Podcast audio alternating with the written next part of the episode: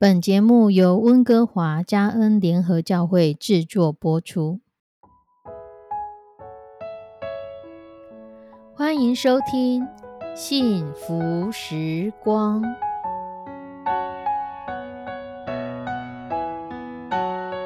亲爱的弟兄姐妹平安，我是 Judy，很开心今天您收听这个节目。愿我们生命中的每一天都浸泡在上帝的恩典大能中，明白神要在我们生命当中的旨意，从神支取我们身心灵所需的一切养分。人生的道路上有神一路的相伴，这是一件何等幸福的事情呢？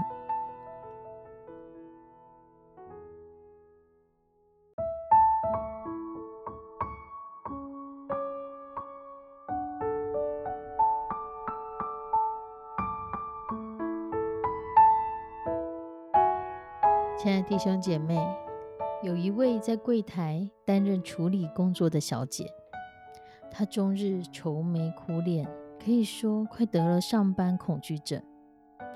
她有一个习惯，每次跟来洽工的民众发生了争执、挨骂了、受气了，她就在她的笔记本上写一个小小的“忍”这个字。如果受的是大气，就写了一个大大的“忍”。工作五年多下来，他的笔记本写满了大大小小的忍。除了每天要背负受气的痛苦，还要背负日渐增多的忍这样的重量。他终于背出了病。有一位前辈发现了他的病因，他想出了一个对症下药的方法。他跟这人说：“你去把之前的笔记本丢掉，你换一本新的。”然后呢，每一页的笔记本都分成左边、右边，分两边。左边写着刁民，右边写着良民。工作的时候，如果碰到刁民，你就在左边写个忍；如果碰上良民，你就把那个忍字给划掉。没有忍字可以画的时候，就在右边多画一个笑脸。一个礼拜统计一次，看看是忍字比较多，还是笑脸比较多呢？这小姐她就照着做，左边的忍字虽然不少，但全部被右边的笑脸给抵消，甚至笔记本上多了许多的笑脸。她才赫然发现，原来这世界上让我开心的人，比让我气受的人还要多啊！原来给我气受的人，没有我想象的这么多啊！他一扫阴霾，立刻打起精神。接着，他又向自己发出挑战：他不写忍字。如果来的是良民，他就画一个小笑脸；是刁民，他就使出浑身解数，非要让对方满意不可，然后再画下一个大的笑脸。久而久之，他的笔记本里全是笑脸。这样的笑脸也反映在他的脸上。也反映在他的心里，他的病好了，人开心了，上班不再是他沉重的负担，反而是让他一个积极、喜乐又有成就感的事情。C.S. 路易斯说：“喜乐是天堂最重要的事情。”保罗在菲利比书四章四节告诉我们：“你们要靠主常常喜乐。”我在说，你们要喜乐。这节经文很有意思，因为这是正在受苦的时候保罗所说的。保罗在菲利比书来写这封信的时候，其实他的人正被关在监狱里，他失去了自由，而他的心也被菲利比教会正受着异端影响而烦恼着。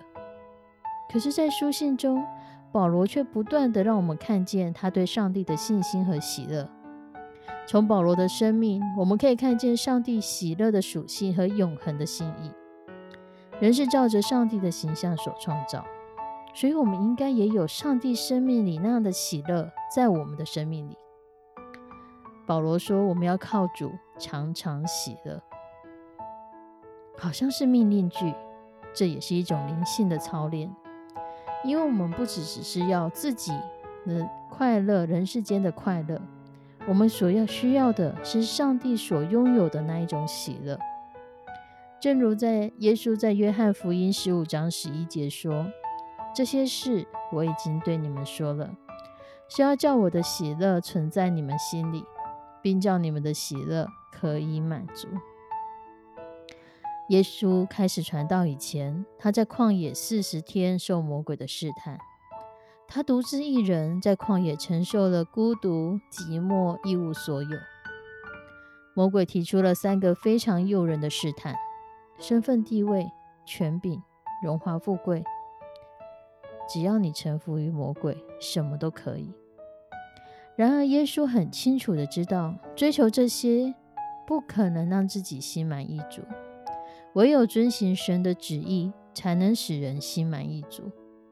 如果一个人不能活出让自己心满意足的生活，他会很容易被罪给吸引，试探的力量就大大的展开。